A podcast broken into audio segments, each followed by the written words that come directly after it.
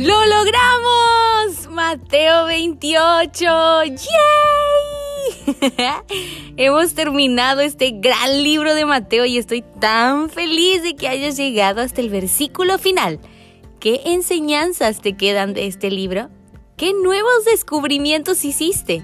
Atrévete a ponerlos en un papel que puedas ver diariamente para que no se te olviden las enseñanzas que Dios depositó en tu corazón.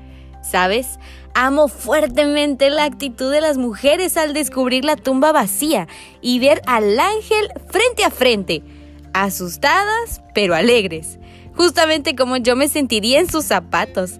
Y algún día espero junto a ti experimentar estos sentimientos cuando por fin veamos a Jesús en persona.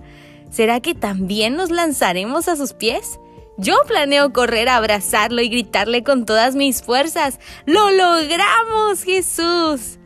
Por último, comparto contigo mi promesa favorita de Jesús. Estoy con ustedes siempre, hasta el fin del mundo. ¿No se te pone la piel chinita? Él está ahora mismo con nosotros, en todo tiempo.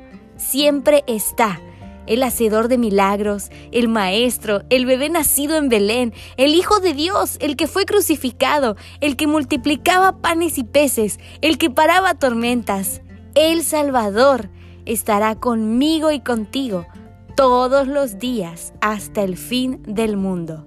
¡Fua! Solo me resta decir amén.